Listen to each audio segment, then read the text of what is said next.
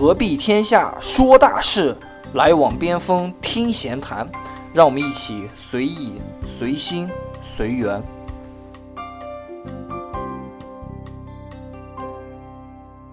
大家好，我是老边，我是疯子，欢迎收听《边锋闲谈》第二季。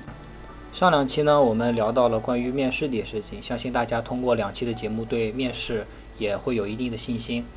呃，不管你是在这个城市还是不在这个城市，当你拿到这个公司的 offer 之后，那下面就要该考虑的事情就是租房啊，入职前的一些准备的事情。呃，正好到了七月份，也是全国的一波租赁高峰啊。我们看到全国各个城市的数据，主要是一线城市的数据，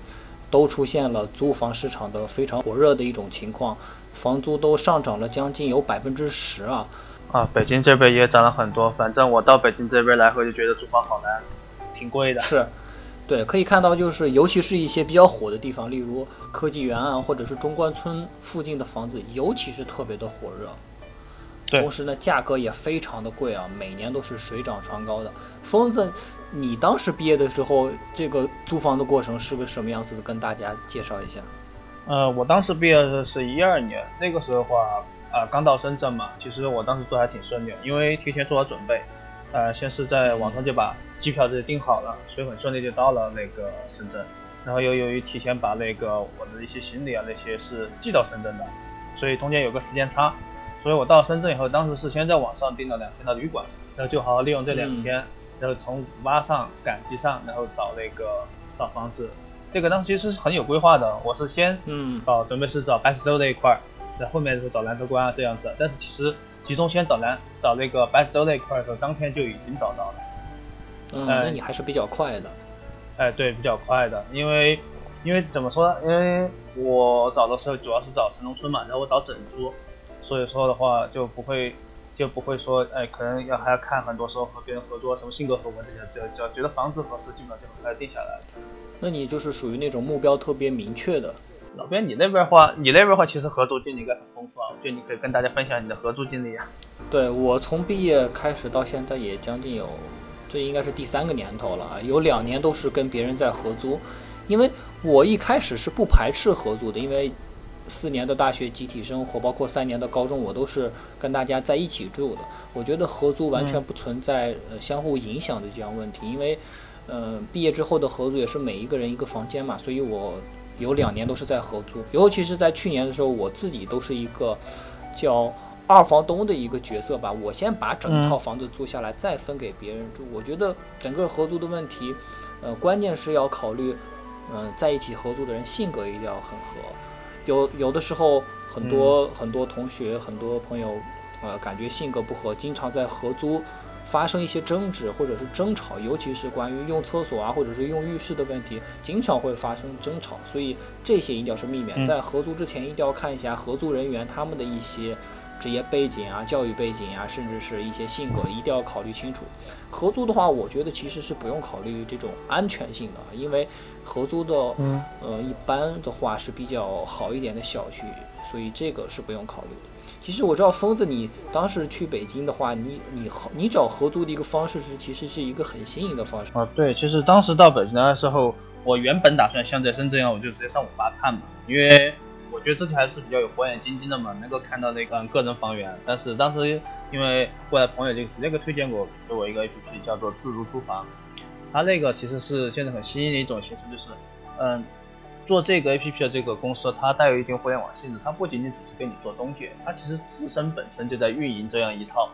呃，一些房源，它把这房源打造成一种风格啊什么都很像的，就是一一致的这样一些房子，它会分分别出租给你。然后由于你在这网上的话，就是信息很透明，对吧？你直接可以拎包入住，你也不不用担心它是什么黑中介之类的，因为信息太透明了，它出了什么问题的话，整个互联网都知道了。所以当时当时就。呃，就通过这个 APP，直接就在呃，这个我现在就是上班的时候，就直接就找了一个房子，之后当天就就入住了，所以很方便。但问题就就在就是它的价格不便宜。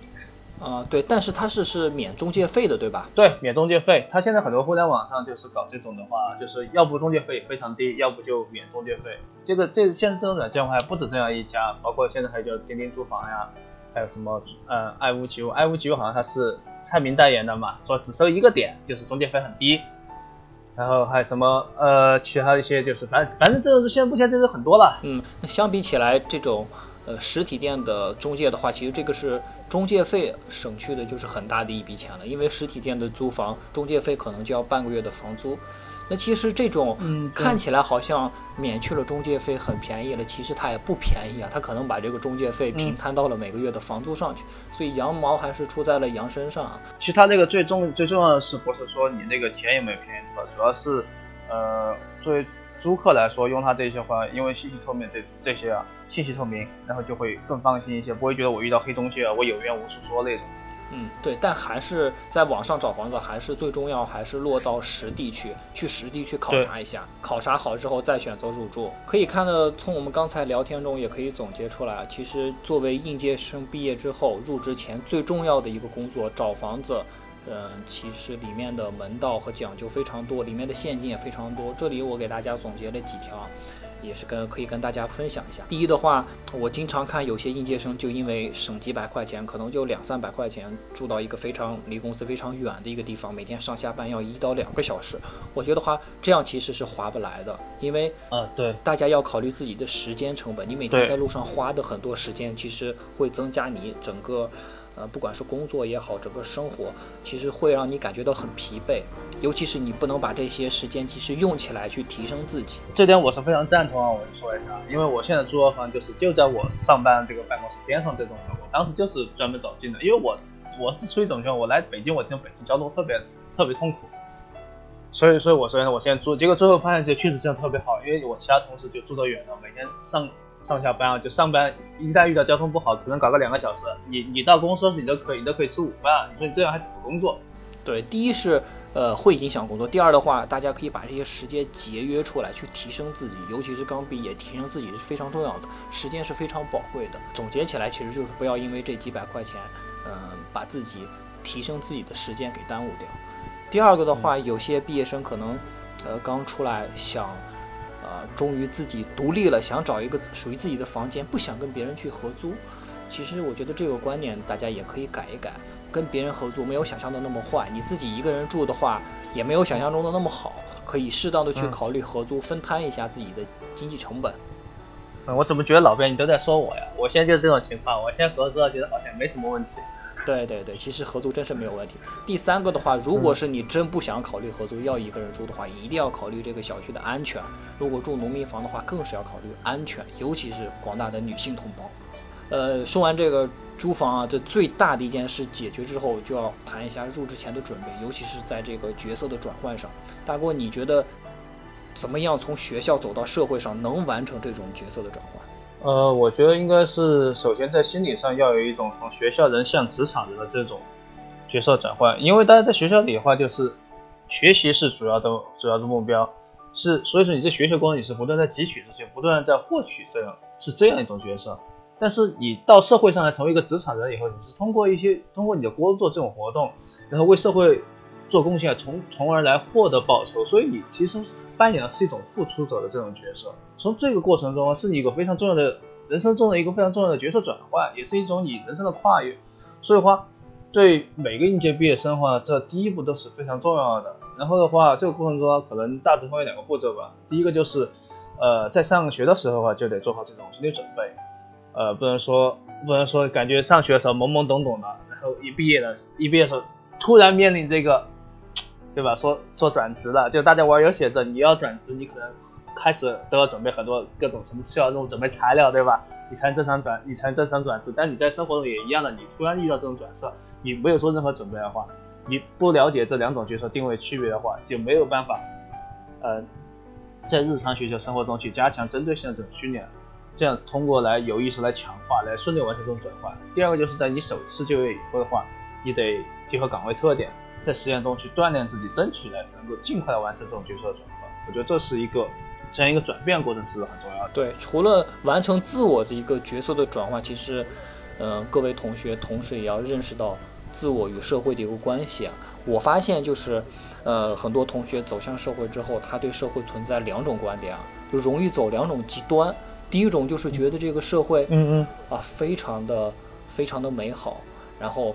自己表现得过于天真和无知，反而会吃很多亏。第二种是对社会过分的绝望，总觉得社会上人心险恶，大家都是坏人，大家的出发点都是坏的。这样的话，把自己给封闭起来，无法从社会上得到自己应该有的知识也好，财富也好。那社会和职业呢，既没有咱们想象的那么美好，也没有想象的那么坏，它复杂而真实啊，需要我们嗯更客观的、更理性的去认识这一点。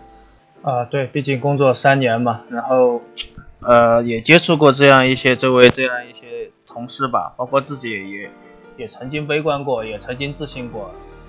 所以所以说这个还是比较深有体会。我觉得走过来的话，能走过来就好，千万不要走不过来。嗯，对对。除了这些自己心理上的一些准备，其实入职前也需要别的一些物品啊，还有别的一些准备。第一个可能话，在入职前的话要做好一些个人资料准备。这一般的话，如果是你拿了某个公司 offer，他们的 HR 的话就会给你这样一个清单，一般包括的话就是你的个人简历、相关证明材料，比如说身份证、学生证、就业推荐表这些，还有你的学历证明材料，一般是你学校成绩单，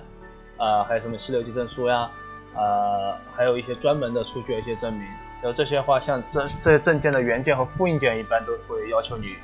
呃，同时要要给他去。所以说，大家在学校里的时候，有些同学喜欢就是比较乱放东西啊，结果到毕业时候要找这个找不到，这就会很麻烦，因为有东西你根本没法补办的。然后，呃，然后另外一个方面的话就是，呃，工作技能准备，因为刚才也说了有这样一个角色转换，那么你提前就应该怎么？不是说我去工作了，我什么都不知道，我才开始学。其实作为一个很多企业来说的话，它的目标是盈利，它其实没有没有太多义务要去慢慢培养你，让你让你慢慢成长起来。它肯定希望是你能够是一来就能够上手。所以的话，你这工作技能准备在工作中需要用到知识啊，这些东西就要提前做好梳理。遇到如果这样的话，才工作遇到困难，你才能够提前做好准备，在必要情况下会可以很快的熟悉工作内容。对，其实我上一份工作也就是这样做的。虽然我上一份工作并不是说毕业之后的第一份工作，但是因为呃，虽然说同样都是做设计，但是因为不同公司、不同规模的一些办事和一些呃处理事情的方法都是不一样的，所以我提前问了我的那个主管，我说可能有一个月要入职，我提前半个月我就问他，我说需要准备一些什么技能。或者是一些别的一些东西，他就特别叮嘱我一下，你可以去学一些关于什么软件之类的一些知识。那我就提前进行了准备，同时我发现，在工作中也遇到了这些困难。正是因为我提前准备了，所以解决起来可能没有那么困难了，解决起来也比较好一点。所以，呃，工作前，呃，除了个人资料这些准备，这些是比较简单的。关键是你心态，还有工作技能，包括知识储备上的一些准备，不要。呃，说等我真正的碰到了这个问题，才去着手去解决，这样的话可能就表现出来就不是特别好了，让大家看到的不是你最好的一种状态。对对对对对，因为就是说我们很多事情，我们说一直反复要做，提前做好功课，而不要让自己处于这种环境，才一瞬间懵逼了，才来想自己该怎么办。嗯，对，呃，那这一期呢，我们就大概简单的说了一下应届生毕业之后找到工作、入职前的一些准备啊，包括。找房子啊，心态啊，还有工作前的一些技能的一些准备。对，呃，这期呢我们就到这里，下一期那么我们就着重讲一下在试用期大家应该如何去表现，怎么样能在试用期把自己最好的一面表现出来，让自己的上司对自己有一定的认可。嗯，那我们这一期的话就到这里，我们下期再见了。好，我们下期再见。